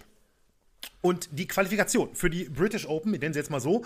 Ich möchte betonen, ähm, dass, also nochmal betonen, dass Flitcroft dort eben nicht antrat, weil er irgendwie einen Scherz machen wollte oder das Turnier irgendwie äh, veräppeln wollte oder keine Ahnung was, sondern ein Freund von ihm sagte später der BBC wirklich, Zitat, er hat wirklich ernsthaft geglaubt, er könnte die Open gewinnen. Wir kommen jetzt zu dem Qualifikationsturnier. Ich habe leider das Datum nicht finden können. Ich habe wirklich lange gesucht. Ich habe das Datum für dieses Qualifikationsturnier nicht finden können. Aber die Open Championship 1976 haben vom 7. bis zum 10. Juli des Jahres stattgefunden. Es muss also irgendwie in den Wochen davor gewesen sein. Das Turnier fand im Formby Golf Club statt. Formby ist eine Küstenstadt rund 25 Kilometer nördlich von Liverpool. Und dann kam eben der große Tag. Flitcroft fuhr nach Formby, um an der Qualifikation für die Open Championship teilzunehmen. Ich fasse nochmal zusammen. Ohne je eine richtige Runde Golf gespielt zu haben, mit einem Satz Schläger aus dem Katalog und ein paar Billigbällen, stand er eben nun vor der Qualifikation für eines der wichtigsten Golfturniere der Welt. Das war aber nicht alles, denn Flitcroft kam schon fast zu spät zu seiner Startzeit. Er hatte sich auf dem Weg verfahren. Es gelang ihm aber gerade noch, seine Gummistiefel gegen etwas merkwürdig anmutende Plastikschuhe, wie man immer lesen konnte, zu tauschen. Auf dem Kopf trug er einen Anglerhut. Man, manche haben auch gesagt, es war ein ich sag mal, unangebrachtes Outfit für einen Golfer. Vor allem aber seine rote Golftasche aus Lederimitat sorgte für verwunderte Blicke. Zudem hatte er auch einen Schläger zu viel dabei, musste am Start von Loch 1 also noch einen Schläger wegpacken. Probeschläge konnte er durch seine Verspätung überhaupt nicht mehr machen. Flitcroft musste also wirklich direkt zum Abschlag am ersten Loch. Der erste äh, Schlag, den er an diesem Loch machen würde, war wirklich auch der erste Schlag, den er an diesem Tag gemacht hat. Irgendwelche Probeschläge, die normalerweise völlig selbstverständlich sind, waren dann nicht mehr möglich. In seinem Flight, also Flight nennt man die Gruppe, mit der man äh, auf dem Golfplatz dann für den, für den Tag oder für das Turnier unterwegs ist, waren zwei andere Spieler, Jim Howard und Dave Roberts. Zwei wirklich echte Profis, die, für die die Qualifikation für die Open immens wichtig war. Howard war tatsächlich selbst auch ein bekannter Spieler, denn er war der erste schwarze PGA-Profi in den USA, wie ich äh, herausgefunden habe. Bin ich echt zufällig drauf gestoßen, ehrlicherweise, aber tatsächlich ist ja wirklich äh, bemerkenswerter Fakt, meiner Meinung nach. So, die beiden dürften vor dem ersten Loch wirklich ihren Augen kaum getraut haben, als der, ich benutze jetzt nochmal dieses Zitat, was ich so oft gelesen habe, kettenrauchende Kranfahrer neben ihnen stand und eben nicht den Eindruck machte, jemals irgendwas mit Golf auf einem halbwegs relevanten Niveau zu tun gehabt zu haben. Flitcroft fragte einen der beiden sogar, was er glaube, wie viele Bälle er für die Runde benötige, denn er hatte wirklich keine Ahnung. Und die Antwort des äh, Spielers war hoffentlich einen. Dann sollte es also losgehen und der Start der Runde lief für Flitcroft denkbar schlecht. Einer seiner Flightpartner sagte später in einem Interview mit dem Br äh, britischen Telegraph, als er den, den ersten Schlag von Flitcroft bei diesem Turnier eben beschreiben sollte, Erst hielt er den Schläger, als wenn er damit jemanden umbringen wollte. Dann schlug er den Ball gerade hoch in die Luft. Er kam genau vertikal wieder runter und landete gerade mal ein paar Meter vor ihm. Also wirklich, es ist wirklich, es müssen unglaubliche Szenen gewesen sein, wenn man überlegt, dass wirklich richtig, richtig gute Spieler ansonsten dabei gewesen sind. Die Runde war aus golferischer Sicht wirklich eine einzige Katastrophe. Für das erste Loch ein paar vier, hatte Daniel ja eben erklärt, benötigte Flitcroft elf Schläge. Für das zweite ebenfalls ein paar vier, sogar zwölf. Ein Reporter sagte später über äh, Flitcrofts Runde, Zitat, ein Regen von Triple und Quadruple Bogies wurde durch ein einziges Paar ruiniert. Also er hat tatsächlich ein Loch Paar gespielt. Das ist echt nicht schlecht, das muss ist, man sagen. Das ist, Immerhin ein Paar zu spielen. Das ist wirklich das nicht schlecht. Ja, aber ansonsten war es wirklich eine völlige Katastrophe. Flitcroft spielte aber tatsächlich die 18 Löcher durch, trotz einer Diskussion mit einem Schiedsrichter zwischendurch über zu langsames Spiel. Auf dem Paar 72 Kurs, Daniel hatte ja eben gesagt, die meisten haben 70, 71, 72, es waren 72er in Formby. Äh, auf dem Paar 72 Kurs brauchte er unglaubliche 121 Schläge und damit 49 Schläge über Paar. Damit hat er die schlechteste Runde in der Geschichte der Open Championship, eben inklusive der Qualifikationsturniere, die damit einberechnet werden in die Statistik, hingelegt. Also ein Rekord, der wahrscheinlich ein Negativrekord für die Ewigkeit ist, denke ich, weil es ist sehr unwahrscheinlich, dass nochmal jemand von dieser Qualität bei einem solchen Turnier wird starten können in Zukunft. Also ja, aber ganz kurz noch, immerhin, das, ja. das muss man ja mal sagen, immerhin wenn wir sagen Handicap 54 ja. ist das höchstmögliche Handicap, ist er da drunter geblieben. Ja, absolut. Absolut. Also, ne? also aus, aus der absoluten Golf-Amateur-Hobby-Sicht war es wahrscheinlich gar nicht mal so eine mega schlechte Runde, aber es war natürlich verhältnismäßig für das ja, ja. Niveau, das was da Ziel, was er damit verfolgt hat, ist natürlich absolut lächerlich. ja, aber genau. Und ich möchte auch nochmal betonen, er hat es dann mit sogar nochmal geschafft, ein paar Schläge schlechter zu sein als Walter Denetzky, Denetzky elf Jahre eben zuvor. Sein Flightpartner Jim Howard sagte später, dass Flitcroft vermutlich sogar noch viel mehr Schläge gebraucht hatte. Das muss man ehrlicherweise auch dazu sagen, denn in manchen Bunkern hatte er sehr lange, gebraucht, ohne dass jemand genau hingeschaut oder gezählt hätte. also tatsächlich. Tatsächlich gab es wohl auf der Scorecard, ich habe jetzt kein Foto von der Scorecard oder so gesehen, aber es gab wohl Löcher auf der Scorecard, wo sowas stand wie 12 und dahinter Fragezeichen. Also, vielleicht hat er das doch dann nicht geschafft mit dem 54er Handicap, aber offiziell, offiziell hatte er es, hatte er es geschafft. Ähm, so, aber besonders denkwürdig wurde der Tag für Flitcroft selbst auch, weil sich während seiner Runde herumgesprochen hatte, was da eben passierte und was, da für eine was sich da für eine Kuriosität abspielte. So haben mehrere Reporter angefangen, seinen Flight zu begleiten, die eigentlich vorher bei anderen Golfern waren. Und nach dem 18. Loch stürzten sich dann wirklich Reporter und Fotografen auf Flitcroft. Er war der Star dieses Tages. Und natürlich, logischerweise, die Journalisten witterten eine völlig skurrile Story. Und Flitcroft selbst gefiel die Aufmerksamkeit. Auf Nachfrage, er wurde natürlich gefragt und interviewt, begründete er seinen Negativrekord und seine Runde mit einem Hexenschuss und dass er eben seinen Lieblingsschläger, ein Holz 4, im Auto vergessen hatte. Denn er sagte, mit seinem Holz 4 wäre er deadly accurate. Also wirklich todsicher würde er damit zielen mit dem Holz 4. Aber hatte er, hatte er leider nicht dabei. Besonders amüsant finde ich dann auch, dass die Daily Mail berichtete, dass danach Flitcroft lobte gegenüber den Journalisten nach der Runde sogar noch den Golfclub und den Greenkeeper für, Zitat, die hohe Qualität der Grüns, die in Beschaffenheit und Geschwindigkeit dem Teppich in meinem Wohnzimmer ähneln, auf dem ich an jedem Abend trainiert habe. Es ist wirklich, es ist, ist es ist wirklich ey. überragend. Die Presse kann man sich denken, die Presse war begeistert und am nächsten Tag erschienen zahlreiche Artikel in den Zeitungen, die sehr, sehr häufig die Überschrift hatten, der schlechteste Golfer der Welt. Übrigens an hier auch der als Folgentitel von mir äh, in dem Fall ausgewählt. Also es müssen wirklich fast unwirkliche Szenen gewesen sein. Ein Journalist übrigens, das ist auch sehr lustig meiner Meinung nach, ein Journalist stellte nach dem Turnier dann sogar Kontakt zu Flitcrofts Mutter her. Und als er ihr am Telefon sagte, dass er wegen Maurice und den Open anrufe, fragte die Mutter, oh, hat er gewonnen? Also, also offensichtlich hatte man in der Familie, dass sich selbst überschätzen lag offensichtlich in der Familie, so drücke ich es mal aus. So, das Turnier hatte eigentlich noch einen zweiten Qualifikationstag, zu dem trat Flitcroft allerdings fairerweise, muss man sagen, auch ein bisschen Selbsteinschätzung wahrscheinlich, nicht mehr an, denn er hätte, um die Qualifikation wirklich zu schaffen, hätte er auf den 18 Löchern am zweiten Tag nur 23 Schläge benötigen dürfen. Also es wären eine ganze Menge Hole-in-Ones gewesen, die er da hätte schlagen müssen, um eben eine Chance zu haben, um sich für die Open zu qualifizieren. Dennoch verabschiedet er sich am Schluss mit den, äh, von den Journalisten mit den Worten, bis nächstes Jahr, Freunde. ja, ich habe es gerade gesagt, die äh, Maurice Flitcroft und seine Rekordrunde bei der Open-Qualifikation war noch tagelang Thema in den Medien. Und der neue Ruhm, das kann man nicht anders sagen, der gefiel eben dem kettenrauchenden Kranfahrer. Familie und Freunde wurden interviewt. Flitcrofts Leben wurde quasi für einige Tage auf den Kopf gestellt. Und viele fanden ihn und seine wirklich schrullige Art. Ähm, ich habe auch immer, ist auch ein Foto von ihm, äh, beziehungsweise ein Artikel, wo auch Fotos von ihm sind, äh, mit dabei. Und da, ich glaube, da weiß man sofort, was gemeint ist mit schrullige Art. Die fanden das wirklich sehr sympathisch. Und bei der Presse kam er eben mit seiner humorigen und humorvollen Art sowieso richtig, richtig gut an. Aber woanders konnte man ganz und gar nicht über Flitcroft lachen, nämlich beim Veranstalter der Open Championship, dem Royal and Ancient Golf Club St. Andrews. Der RA sah sich und das Turnier nämlich ins Lächerliche gezogen und gedemütigt. Die Qualifikation zu einem so wichtigen Turnier eben wie den Open Championship war in ihren Augen zur Farce verkommen, weil natürlich auch jetzt zusätzlich noch zu der merkwürdigen Runde auch die Medien nur noch über Flitcroft berichteten. Da ging es gar nicht mehr ums Sportliche, sondern nur noch um ihn. Und der RNA verstand wirklich keinen Spaß und erteilte Flitcroft schon kurz nach, der nach dem Qualifikationsturnier ein lebenslanges Verbot auf all seinen Plätzen und für all seine Turniere. Flitcrofts Hauptwidersacher beim RNA war ein gewisser Keith Mackenzie, einer der führenden Funktionäre im britischen Golf der Zeit und eines der ganz hohen Tiere beim RNA.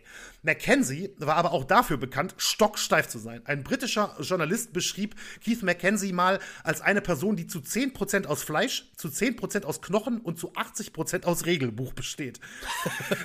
also kein Wunder, dass gerade er regelrecht wütete, als Flitcroft eben das Turnier dann in seinen Augen ins Lächerliche zog. Was Mackenzie aber nicht verhindern konnte, war, dass Flitcroft tatsächlich auch den Open Championship, also dem richtigen Major-Turnier 1976, einen Besuch abstatten sollte. Denn auf Einladung eines Journalisten reiste Flitcroft tatsächlich zum Turnier und sorgte dort wieder für Aufsehen und ein paar skurrile Bilder, wenn auch nur als äh, Zuschauer logischerweise. Aber er ist auf einigen Fotos zu sehen, neben einigen ziemlich großen Stars auf jeden Fall. Und die Open Championship 1976 gewann übrigens Johnny Miller aus den USA und den geteilten zweiten Platz teilten sich Jack Nicklaus, also wirklich einer der aller, allergrößten aller Zeiten. Und ein damals erst 19-jähriger Seve Ballesteros aus Spanien, der damals übrigens bei diesem Turnier seinen Durchbruch schaffte. Der Spanier sollte später zu einem der besten europäischen Golfer aller Zeiten werden und insgesamt fünf Majors gewinnen, dreimal allein die Open Championship. Und bei den Open Championship 76 schaffte es Flitcroft sogar auf ein gemeinsames Bild mit Ballesteros, das total lustig aussieht, meiner Meinung nach, als wäre er irgendwie der Caddy von ihm oder sowas. Aber ich, ich weiß nicht genau, ich kann den Hintergrund leider nicht herausfinden können. Shownotes, bitte. Wie es genau zu diesem Bild kam. Und das ist, äh, genau, das ist in den Shownotes, beziehungsweise in einem Artikel, wo eben dieses Bild dann auch zu sehen ist. Ähm, der ist mit in den Shownotes. So, und dass Flitcroft eben nicht nur bei der Qualifikation für Aufsehen sorgte, sondern nun auch bei den Open Championships selbst, wenn auch nur als mittlerweile prominenter Zuschauer, ließ Mackenzie eben wirklich vor Wut kochen. Und die Ankündigung Flitcrofts auch im nächsten Jahr an der Qualität teilnehmen zu wollen, wollte halt Keith Mackenzie dann mit aller Macht verhindern. Und es folgte ein regelrechtes Katz-und-Maus-Spiel über die kommenden Jahre, denn Flitcroft versuchte noch mehrfach an der Open Quali teilzunehmen und teilweise, teilweise sogar mit Erfolg. Unter seinem eigenen Namen klappte das natürlich nicht mehr. Denn er hatte eben, wie gesagt, das Startver lebenslange Startverbot. Und ähm, Mackenzie ging auch nicht auf die Herausforderung von Flitcroft ein, in einem Brief Mackenzie mal zu einer Golfrunde herauszufordern, ähm, um dann eben, wenn er Mackenzie besiegen sollte, ähm, ja, das, die Starterlaubnis zurückzubekommen. Denn die offizielle Begründung, dass äh, Flitcroft 1977 nicht starten durfte, war vom RNA dann in dem Fall, dass er nicht nachweisen konnte, sich ähm, entsprechend verbessert zu haben. Also, dass er gut genug wäre. Das war also so eine richtige Standardantwort im Prinzip. Der Brief mit dieser Herausforderung an Keith McKenzie blieb aber unbeantwortet. Um doch noch an weiteren Qualiturnieren äh, teilnehmen zu können, musste sich Flitcroft also wieder etwas einfallen lassen und so versuchte er es unter falschem Namen mit wirklich meiner Meinung nach völlig absurden Pseudonymen, zu denen er sich mhm. teilweise skurrile Geschichten einfallen ließ, versuchte er es dann noch mehrfach. Äh, so folgte 1984 zum Beispiel eine Anmeldung als Gerald Hoppy, wobei wahrscheinlich eher Gerald Hoppy, denn es war ein Schweizer Golfprofi in der Geschichte, die sich Flitcroft überlegt hatte und Gerald war eben sein zweiter Vorname und Hoppy war der Spitzname, den seine Mutter ihm gab, als er ein Kind war. Also Gerald Hoppy, der Schweizer Golfprofi, versuchte es und Flitcroft kam tatsächlich mit einer Verkleidung, mit gefärbten Haaren und einem falschen Zwirbelbart. Also ich stelle mir den so fast vor wie so Horst Lichter oder sowas. Und tatsächlich, tatsächlich spielte er immerhin neun Löcher, bevor er aufflog. Also er spielte neun Löcher, brauchte auf den neun Löchern 63 Schläge. Also hätte möglicherweise seinen Negativrekord sogar noch brechen können, aber er flog auf. Und wurde dann natürlich des Platzes verwiesen. Einmal meldete er sich als Gene Paychecki an. Also Paychecki das ist wie, der beste Name. wie Paycheck. Das ist der beste Name. Ja. Als schwerreicher US-Amerikaner. Und der Plan ging tatsächlich auf, weil die Veranstalter begeistert waren, dass ein amerikanischer Multimillionär bei der Qualifikation für die Open Championship teilnehmen wollte. Gene Paychecki. Sie bekam allerdings wieder den kettenrauchenden Kranfahrer Maurice Flitcroft der eben erneut mit einer Verkleidung zu, äh, zum Turnier kam. Auch hier wieder startete tatsächlich, aber hier flog nach ein paar Löchern äh, der Schwindel auf und Flitcroft wurde erneut rausgeschmissen. Flitcroft selbst behauptete, er wäre nur aufgeflogen, weil er keinen US-englischen Akzent sprechen konnte. es war insgesamt zwischen 1978 und 1999 versuchte er es noch fünf weitere Male, also inklusive der beiden, die ich gerade genannt habe, fünf, äh, fünfmal insgesamt. Und es gab noch drei weitere Anmeldungen. Auch die Namen möchte ich euch nicht vorenthalten. Einmal als James Bow Jolly, einmal als Arnold Palmtree und einmal als deutscher Adliger namens Graf Manfred von Hofmannsthal, was ich auch großartig finde, muss ich sagen. Was hast du gesagt? Arnold Palmtree? Arnold Palmtree, ja, genau. Arnold Palmer, ne? Die, Anlehnung an Arnold Palmer, ja, genau. einer der größten Golfer. Aber der Paychecki ist der beste Name. Paychecki also ist überragend. ist ja. einfach überragend, ja. Ja. Ähm, und besonders kurios übrigens auch noch, 1980 hatte sich Flitcroft eigentlich ein weiteres Mal erfolgreich angemeldet. Es kam aber nicht zum Start. Da sollte übrigens auch einer seiner Söhne sein Caddy sein. Denn gemeinsam wollten sie in der Nacht vor dem Turnier zelten. Denn finanziell war es nicht besonders gut um Flitcroft gestellt ist. Ich glaube, das ist auch mittlerweile klar geworden. Also ein Hotel oder so war nicht drin, deswegen wollte er zelten und weil sie sich, ähm, weil sie erst im Dunkeln angekommen waren, bauten sie das Zelt einfach auf einem Feld auf. Dachten sie zumindest. Denn am nächsten Tag standen Offizielle mit Funkgeräten um das Zelt herum und sie hatten mitten auf dem Golfplatz übernachtet. Und das fiel dann 19, 1980 auf, deswegen kam es da gar nicht erst zum Start. Also wirklich, es ist, man kann, also es ist unglaublich skurril. Wie gesagt, ich es ist möglicherweise sind einige Punkte, die ich bisher genannt habe, ein bisschen angedichtet worden, nicht von mir jetzt oder von uns, sondern ähm, über die Zeit hinweg. Aber die Namen sind tatsächlich, also die Versuche unter den Namen sind tatsächlich von Flitcroft auch nochmal bestätigt worden. Sein äh, Traum von einer großen Karriere als Profigolfer und einer Teilnahme bei den Open Championship konnte Flitcroft also tatsächlich nicht verwirklichen. Er sagte später einmal, ich war auf der Suche nach Ruhm und Reichtum, aber ich habe nur eines von beiden erreicht. Also den Ruhm, ja, das muss man schon sagen, einen gewissen Ruhm hatte er durchaus erreicht. Das kann man, glaube ich, auf jeden Fall sagen. So, ähm, Zurück zu Flitcroft. Seine Versuche im Golf sollten später dann aber tatsächlich noch gewürdigt werden, wenn auch nicht auf der ganz großen Bühne und wahrscheinlich nicht so, wie er es selbst gedacht hatte. Denn manch ein kleineres Golfturnier benannte tatsächlich in der Folge Trophäen nach ihm. Natürlich dann für besonders schlechte Leistungen oder Missgeschicke auf dem Platz. Aber eine ganz besondere Ehre wurde ihm dann 1988 zuteil, denn im Blythefield Country Club in Grand Rapids, Michigan in den USA wurde tatsächlich ein Turnier zu seinen Ehren ver veranstaltet. Das sogenannte Maurice Gerald Flitcroft Member Guest Tournament. Und Buddy Witten, der Initiator des Turniers, erklärte die Idee folgendermaßen, ich zitiere nochmal, es begann als Spaß, aber die meisten Leute können die 90 nicht übertreffen, sodass sie sich mehr mit Maurice identifizieren als mit einem Tourneeprofi. 90 natürlich jetzt in dem Fall die Schlagzahl, ne, in dem Satz. Mhm. Und muss ich auch ganz ehrlich sagen, kann ich auch nachvollziehen, den, den Gedanken, den sie dann hatten.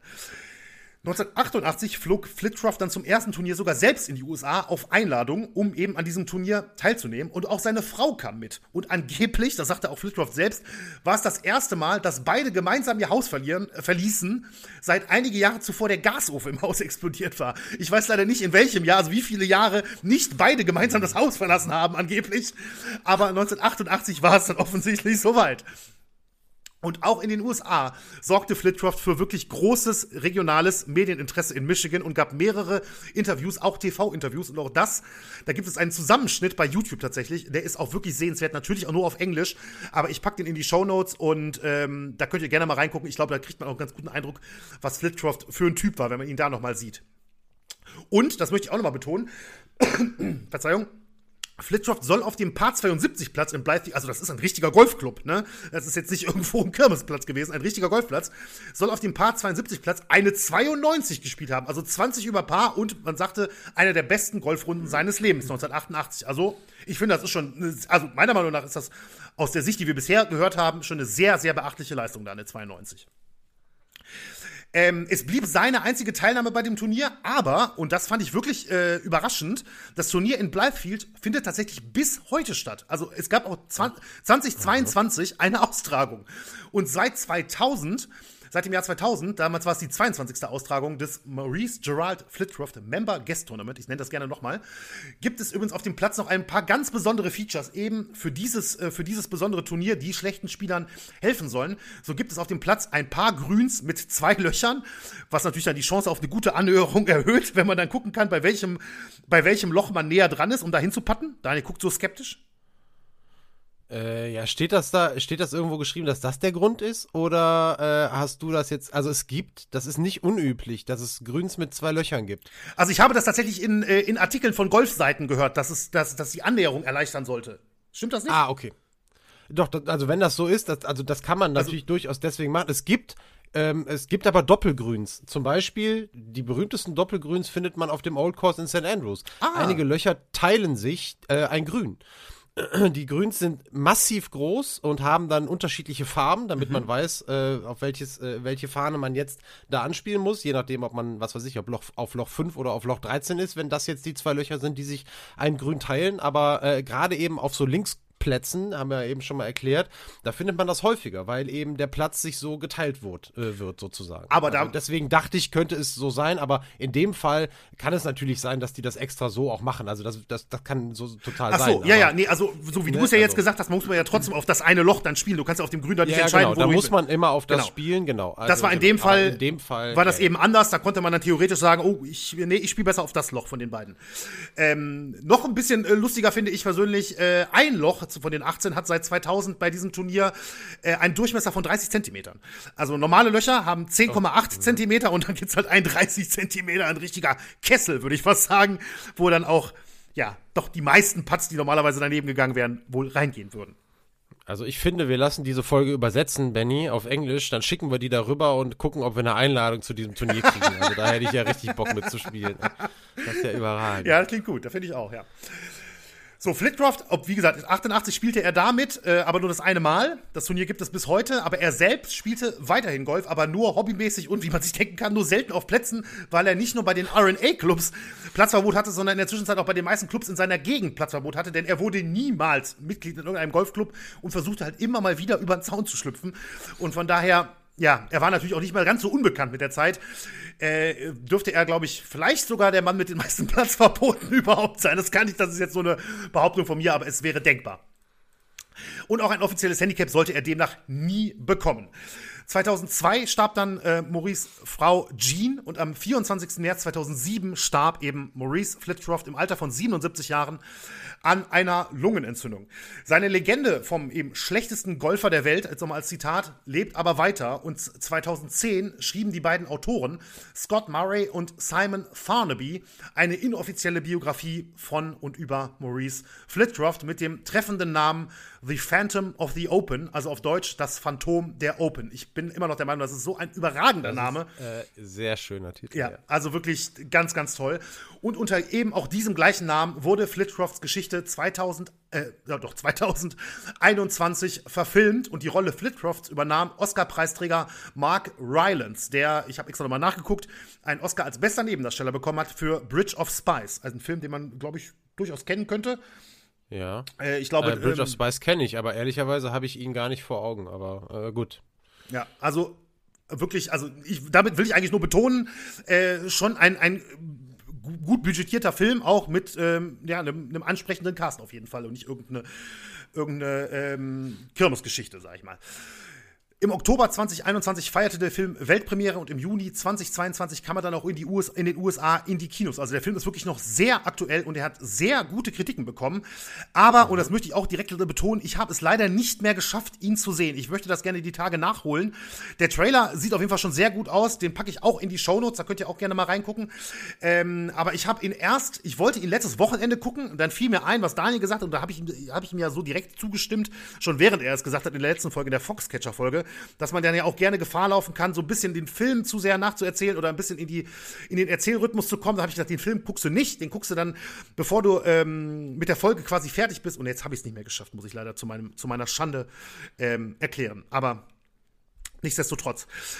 Ja, ähm, nichtsdestotrotz Filmtipps ja eh immer gern genommen, haben wir ja gesehen letztes Mal. Ja. Und ähm, ich bin, ich bin ja immer so, dass wenn eine Folge rum ist, dass ich danach gar nicht mehr so Lust habe, mich mit dem Thema weiter zu beschäftigen. Aber in dem Fall, glaube ich, mache ich eine Ausnahme, weil auf den Film habe ich irgendwie richtig Bock. Ja, glaube ich auch, glaube ich. Der, also ich weiß gar nicht, ob ich es gerade gesagt habe, aber gleichnamig auf jeden Fall. Ne? The Phantom of the Open, das Phantom mhm. der Open heißt auch der Film. So, und damit kommen wir jetzt auch zum Ende von ähm, zumindest meiner Geschichte zu Maurice Flitcroft. Und ich möchte gerne beenden mit einem Zitat aus dem Jahr 2006, also zum 30. Jubiläum seiner legendären Quali-Runde bei den Open. Da sagte er nämlich dem Guardian in England, Zitat, Sicher, ich wäre gerne dafür berühmt gewesen, gut zu sein, aber es ist auch ganz gut dafür berühmt zu sein, dass man schlecht ist. Auch wenn einige das immer dachten, veralbern wollte ich niemanden. Golf ist nur ein Spiel und ich habe mein Bestes gegeben. Ich finde, das ist ein sehr schönes Zitat. Und ähm, mit dem Zitat würde ich auch gerne so ein bisschen in die Diskussion überleiten. Und ähm, Daniel, ja, dich erstmal, du hast ja jetzt auch, du, ich weiß, du hast vorhin zumindest schon mal ein bisschen Grundwissen dir angeeignet ähm, zu Maurice Flitcroft, aber jetzt sicherlich noch ein paar Details mehr zu der ganzen Nummer ähm, und dich vielleicht auch im der Diskussion jetzt mal so ein bisschen direkt mal fra fragen. Er wird ja auch direkt so, und so habe ich es im ersten Moment auch verstanden, muss ich ganz ehrlich sagen, als Hochstapler bezeichnet. Und natürlich könnte man sagen, ja, okay, so hochgestapelt hat er natürlich schon, aber ein Hochstapler hat ja dann auch eher doch einen kriminellen äh, Aspekt mit dabei. Ähm, wie siehst du das? Also ist, ist, ist Maurice Flitcroft für dich ein Hochstapler? Mm, naja, also der einzige Regelbruch, den er ja jetzt begangen hat, war ja ähm, im Prinzip halt anzutreten, ohne offiziell, offiziell geführtes Handicap zu haben. Ne? Und nachher ähm, sicherlich eben, als er das dann auf die Spitze getrieben hat, dass er alter Egos erfunden hat und äh, dann unter lustigen Namen dann angetreten ist. Also deswegen würde ich auch sagen, reicht das Ganze, passt es auch irgendwie dann super in unserem Podcast. Ne? Es ist äh, ist halt dann, dann, dann das, das Skandalöse, ich meine, wir nehmen es ja jetzt auch nicht immer so super genau, aber in dem Fall kann man es alleine dadurch schon verargumentieren. Aber das, das Besondere an ihm ist ja eigentlich, und das macht ihn ja zum absolut sympathischen Helden, ähm, ist ja, dass das wirklich ernst gemeint ja. hat, ja. Und er hat ja versucht, er hat ja, und das ist ja eben, er hat ja jetzt anders zum Beispiel der riesengroße Unterschied zur Rosie Ruiz, das können ja, wir jetzt mal nehmen. Ja. Unsere Marathonläuferin, die sich in die U-Bahn gesetzt und abgekürzt hat und nachher so getan hat, als äh, hätte sie sich angestrengt und äh, den Marathon gewonnen, äh, kann ich euch auch sehr ans Herz legen, diese Folge, falls ihr die nicht eh schon gehört habt. Die hat ja nun mal offensichtlich betrogen, im Sinne von, die hat den Sport nicht ernst genommen. Mhm. Und das ist bei ihm ja überhaupt nicht der Fall. Er ist natürlich völlig erlegen seiner, seiner Selbstüberschätzung und äh, äh das macht es natürlich total kurios und das macht es total lustig, aber er hat ja wirklich, er hat es ja gesagt in dem Zitat, das du eben vorhin, hat ja wirklich alles gegeben. Und das kann man ihm ja nicht vorwerfen. Er hat versucht, sich sportlich für die Open Championship zu qualifizieren und ist natürlich mit Pauken und Trompeten gescheitert und äh, hat das Scheitern äh, dann ja nachher äh, wirklich äh, vergoldet. Einfach auch noch durch die Art und Weise, wie er es dann äh, in, den, in den Jahren darauf dann angegangen ist. Also Hochstapler, ich glaube, das Wort Hochstapler würde ich, würde ich überhaupt nicht verwenden in dem Fall. Ich würde einfach nur äh, sagen, es ist halt auch cool, ähm, dass es solche, solche Leute gibt, solche Geschichten zu erzählen gibt. Ähm, es ist ja kurios, er hat ja niemandem wehgetan. Natürlich bist du, wenn du in der Gruppe mit ihm bist, das muss man, das kann man natürlich sicherlich sein. Wenn du jetzt versuchst, dich ernsthaft zu qualifizieren und du spielst in einer Gruppe mit ihm, dann ist das sicherlich eine Beeinflussung. Ne? Ja. Wenn du irgendwie 300 Jahre warten musst, bis du mal deinen zweiten Schlag machst. Also im Golf ist es so der, der am weitesten vom Golf weg ist. Äh, eine neue Regel wie Ready Golf gab es damals noch nicht. Dann muss man warten eben, ähm, bis dann muss, kann es sein, dass der zwölf Schläge braucht, bevor du dran bist mit deinem zweiten oder so. Mhm. Das irritiert natürlich extrem und äh, kann auch durchaus sein, dass es eben die eigene Runde insofern beeinflusst, dass man dann sein eigenes sportliches Ziel vielleicht verpasst. Ehrlicherweise würde ich das jetzt aber alles nicht so hochhängen. Also ich meine, kennen wir jetzt auch keinen, wissen wir jetzt auch nicht, ob irgendwelche Spielpartner von ihm dadurch eben es vielleicht nicht geschafft haben oder wie auch immer. Ähm, also klar ist das irgendwie alles nicht ganz korrekt gelaufen, aber für uns natürlich äh, eine Geschichte, die man total gerne nimmt, weil sie wahnsinnig schön zu erzählen ist. Und ähm, für mich ähm, auch mit ganz ehrlich, wir hatten Rosie Lewis, da gab es auch mal was zu lachen. Wir haben über Christoph Daum uns auch ein bisschen amüsiert und über Donald Crowhurst, der versucht hat, die Welt zu umsegeln ohne ja, Erfahrung der zu fiel haben. mir auch ein, ja. das hier hat dem Ganzen äh, in Sachen Kuriositäten und auch wirklicher Komik und einfach lustig dem Ganzen echt die Krone aufgesetzt. Also deswegen habe ich da sehr gerne zugehört. Ähm, und der Skandal ist bestimmt ein bisschen auch, so könnte man es auch sagen, ähm, weil du hast ähm, ja auch gesprochen, ich sage den Namen jetzt extra nicht mehr des äh, Regelverantwortlichen, den haben wir ja vielleicht vorher schon gehört, aber wie hat sich, ähm, wie haben sich die Regelhüter da verhalten, wie hat sich die RNA da verhalten?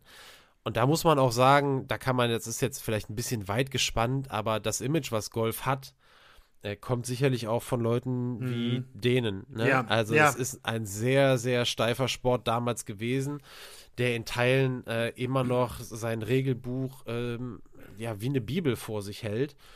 Und ähm, das ist sicherlich in manchen Fällen nicht zuträglich äh, dem Sport und auch der Eröffnung des Sports jetzt mal für, für, für eine breitere Masse. Äh, in England ist es sicherlich was anderes, aber jetzt sagen wir mal auch in Deutschland oder so. Manchmal ist, kann es auch abschreckend sein. Äh, das kann man vielleicht mal kurz erklären, weil wir eben bei dem Handicap-System auch waren. In Deutschland muss man äh, ja eine Platzreife machen. Das ist so ein bisschen wie ein Angelführerschein.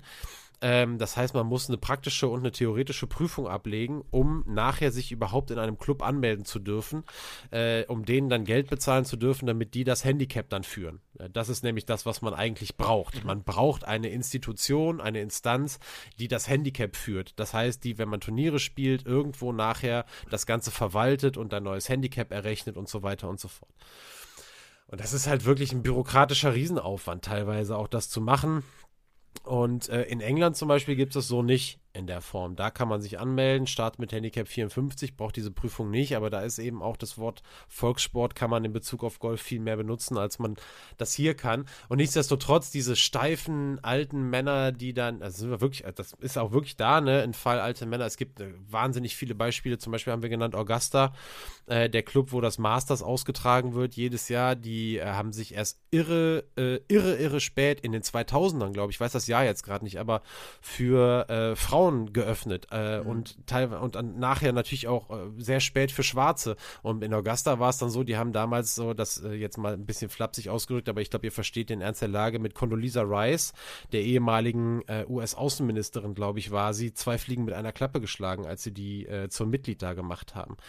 Also das ist auch, wo Golf herkommt. Und ähm, da in, in so einer Linie äh, steht eben auch diese krass, stehen diese krassen Regelhüter, wo man sicherlich auch hätte sagen können, ähm, ey, komm, also man muss den jetzt nicht jagen und man muss vor allem nicht, also dass der da nicht teilnehmen kann, ist in Ordnung natürlich, aber man muss den jetzt nicht von allen Golfplätzen sperren. Ne? Also das, so weit sind die ja gegangen, ne? Und das, äh, ehrlicherweise finde ich das ziemlich überzogen. Also warum zum Henker soll, nimmt man dem die Chance, nachher eben doch sich irgendwo anzumelden und, und, und seine, seine Hobbyrunden da zu spielen. Also das ist natürlich lächerlich.